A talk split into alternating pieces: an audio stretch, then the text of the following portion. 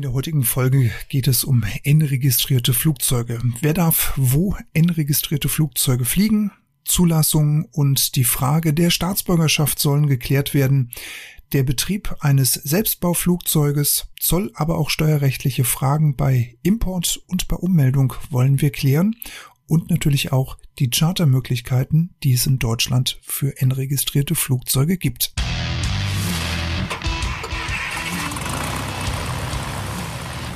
Moin in der Privatpiloten Lounge.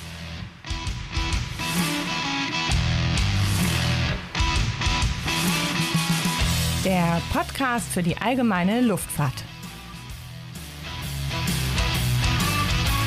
Von und mit Fritz, Johann und Christian.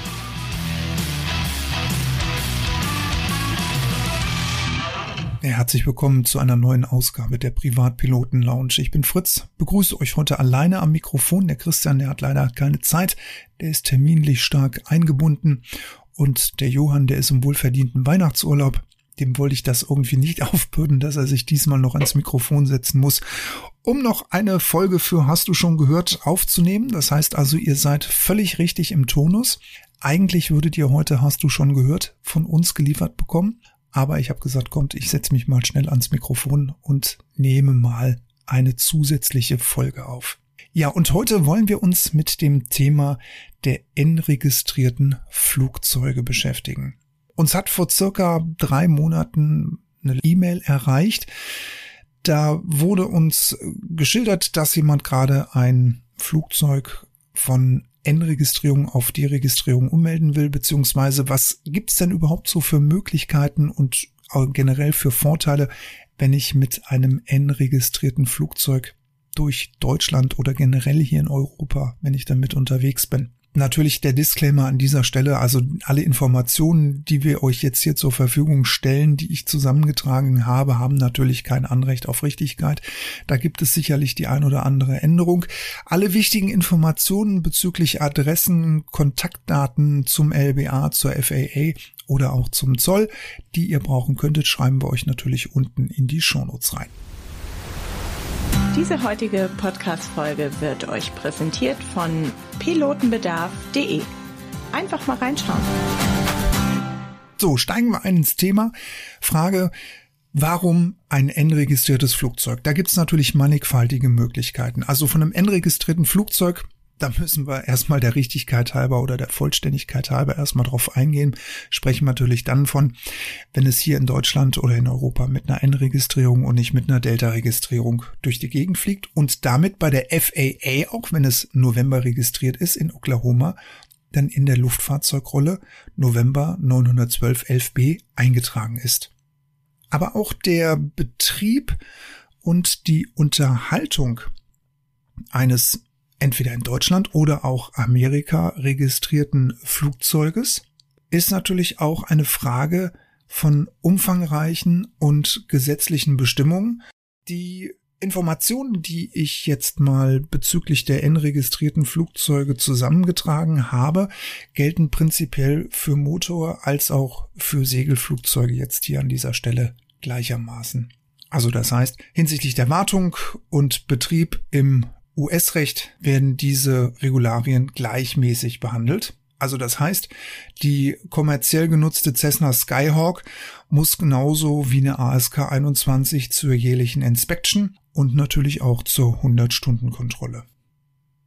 Erste Frage, wer darf wo N-registrierte Flugzeuge fliegen? Im ersten Moment ist das eigentlich eine ziemlich ja, einfache Frage, die man da gestellt bekommt, aber es gibt da auch viele wilde Geschichten und Mutmaßungen, die da so einem zu Ohren kommen. Dass man N-registrierte Flugzeuge in den USA mit einer US-Lizenz fliegen darf, das dürfte, glaube ich, jedem Hörer jetzt hier draußen klar sein und das wird auch niemand da draußen ernsthaft bestreiten wollen. Wie ist das jetzt aber, wenn ich hier in Deutschland ein N-registriertes Flugzeug verchartern will da muss man dazu sagen, prinzipiell gilt hier das US-Recht auf N-registrierten Maschinen, auch wenn diese in Deutschland betrieben bzw. auch wenn diese in Deutschland geflogen werden. Antworten hierzu gibt es in Kapitel 14 CFA Part 613a. Dort steht, ich zitiere den Originaltext, A person may not act as a pilot in command unless that person has a valid pilot certificate issued under this part. However, when the aircraft is operated within a foreign country, a current pilot license issued by the country in which the aircraft is operated may be used. Das bedeutet also, einerseits kann ich also mit dem US-PPL dieses Flugzeug fliegen und zwar weltweit.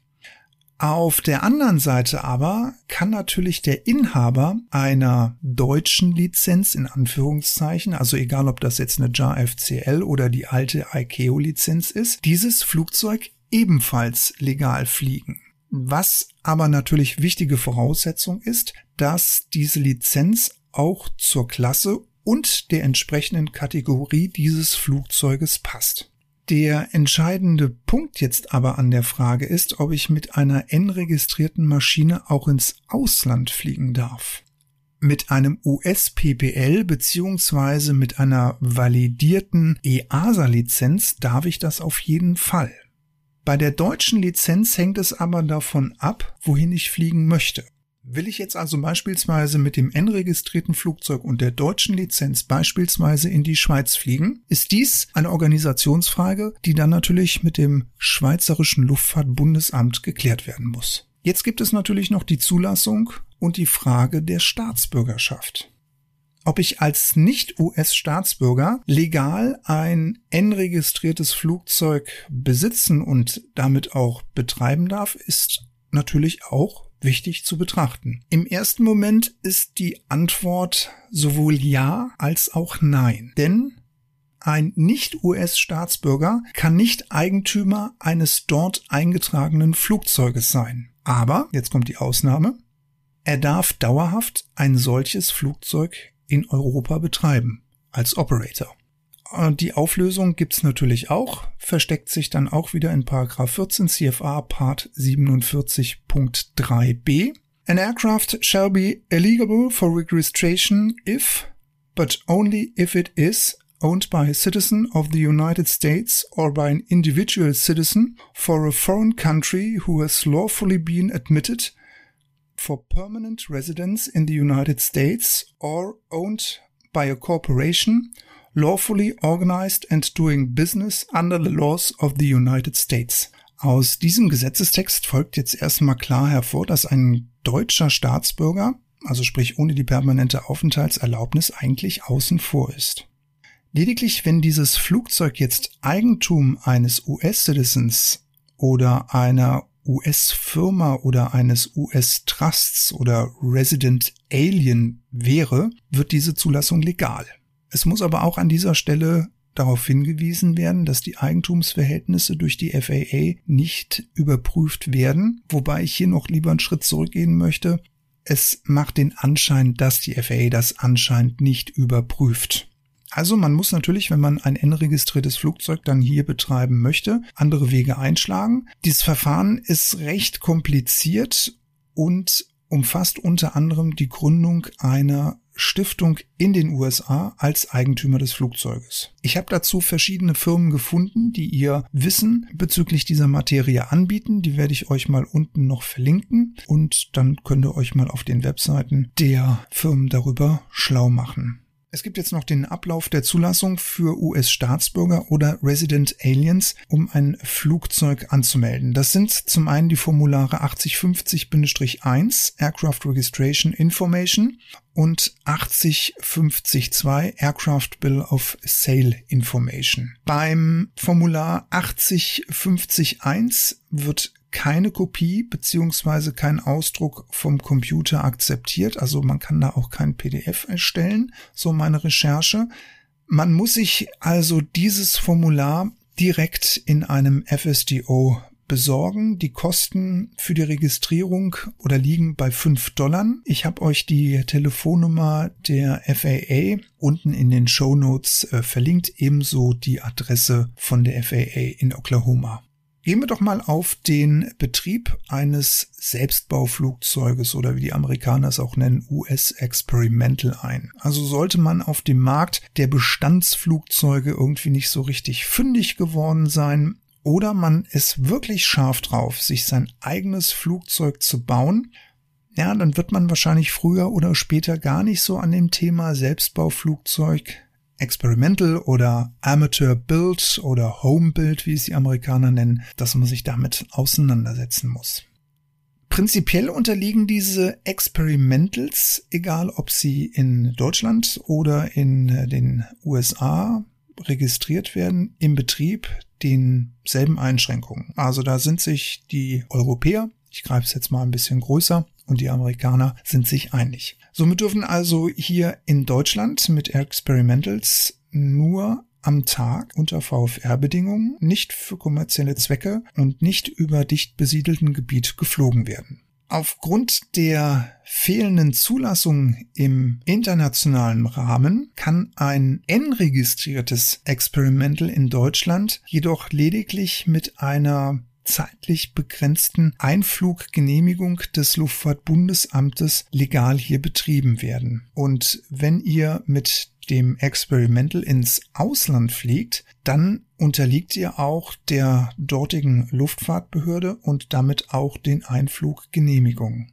Wenn das Selbstbauflugzeug nicht in Deutschland gebaut worden ist, also in den USA dann dafür zusammengebastelt wurde, dann ist es auch nicht möglich, dieses Flugzeug deregistrieren zu lassen. Die Experimental Aircraft Association EAA ist also die erste Anlaufstelle für Informationen rund um das Experimentals Recht nach US-Vorgaben. Das deutsche Gegenstück dazu, wenn ihr euch schlau machen wollt, ist die Oscar Osinius Vereinigung, die sich aber lediglich mit den Experimentals unter deutscher Zulassung beschäftigt und euch auch da ganz klare Antworten geben können. Wenn ihr mehr über die Einfluggenehmigung wissen wollt, dann müsst ihr euch mit dem Luftfahrtbundesamt in Braunschweig in Verbindung setzen. Das ist das Referat M2 und die Kontaktdaten findet ihr wie immer unten in den Shownotes.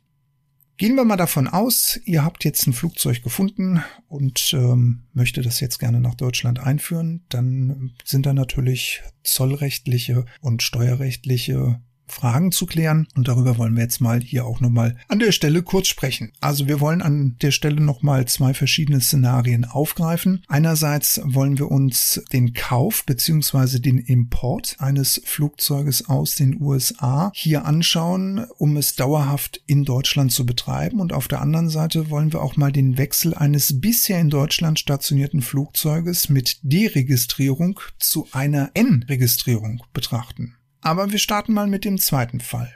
Wir wollen mal von einer Delta-Registrierung auf eine November-Registrierung beginnen. Also jedes deutsche Flugzeug, das in der Luftfahrzeugrolle registriert ist, muss natürlich nach den Vorschriften der FAA ordnungsgemäß importiert werden. Sollte dieses Flugzeug jedoch aber in Deutschland verbleiben und wird hier weiterhin betrieben, hat dies zoll- als auch steuerrechtlich keine Relevanz. Die einzige Ausnahme, die es gibt, sind natürlich die Versicherungen, denn jetzt würde die Versicherungssteuer für die N-Registrierung entfallen.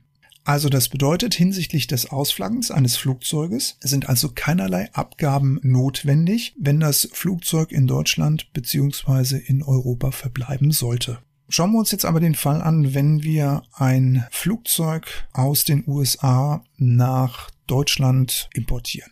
Wenn ihr ein ziviles Flugzeug aus den Vereinigten Staaten direkt nach Deutschland importiert, um es hier auch dauerhaft zu betreiben, dann wird zunächst eine Einfuhrumsatzsteuer fällig. Und es ist völlig egal, ob das Flugzeug später in die deutsche Luftfahrzeugrolle eingetragen wird oder weiterhin hier in Deutschland mit der N-Registrierung weiterfliegt.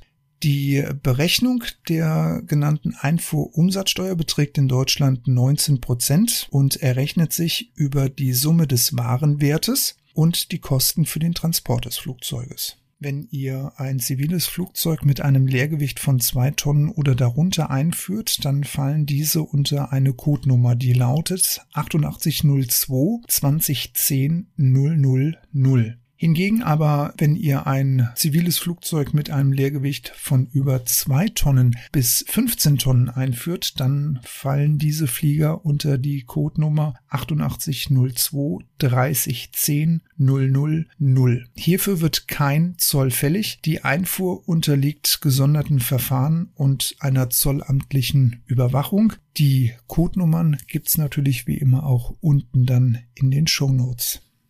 Man konnte, wenn man früher ein Flugzeug aus den USA nach Deutschland eingeführt hat, auch den Umweg über ein Drittland gehen. Das war bis Ende 2009 Dänemark, denn äh, dieses EU-Land hatte bis dato nämlich keine Einfuhrumsatzsteuer für Flugzeuge erhoben und auch nicht für Flugzeugteile. Das hat sich dann aber 2010 geändert. Der Satz wurde dann auf 25 Prozent angehoben.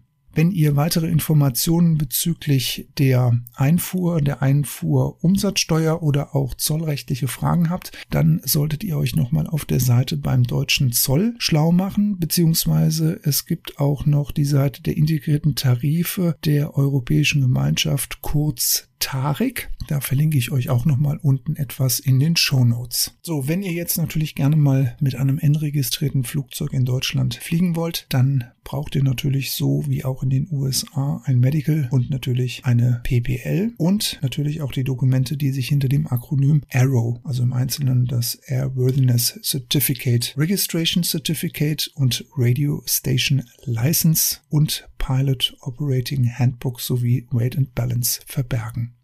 Die sogenannte Radio Station License ist nur außerhalb der USA erforderlich für das Flugzeug. Das hat aber nichts damit zu tun mit dem Sprechfunkzeugnis beziehungsweise mit dem Radio Operator Permit. Das darf man damit nicht verwechseln. Ganz wichtig ist natürlich auch immer der Check der Bordbücher, der immer erfolgen muss. Sowohl bei deregistrierten als auch bei N-registrierten Flugzeugen. Natürlich ist da auch ganz wichtig, dass ihr auf die Annual Inspection schaut und bei kommerziell genutzten Flugzeugen auch nach den 100-Stunden-Checks genau schaut eigentlich an dieser Stelle nochmal der Hinweis, selbstverständlich, dass man das durchguckt, wird aber trotzdem gerne schon mal ein bisschen vernachlässigt oder außer Acht gelassen. Im Falle eines Falles ist natürlich immer der Pilot in Command dran, dass er das zu prüfen hat.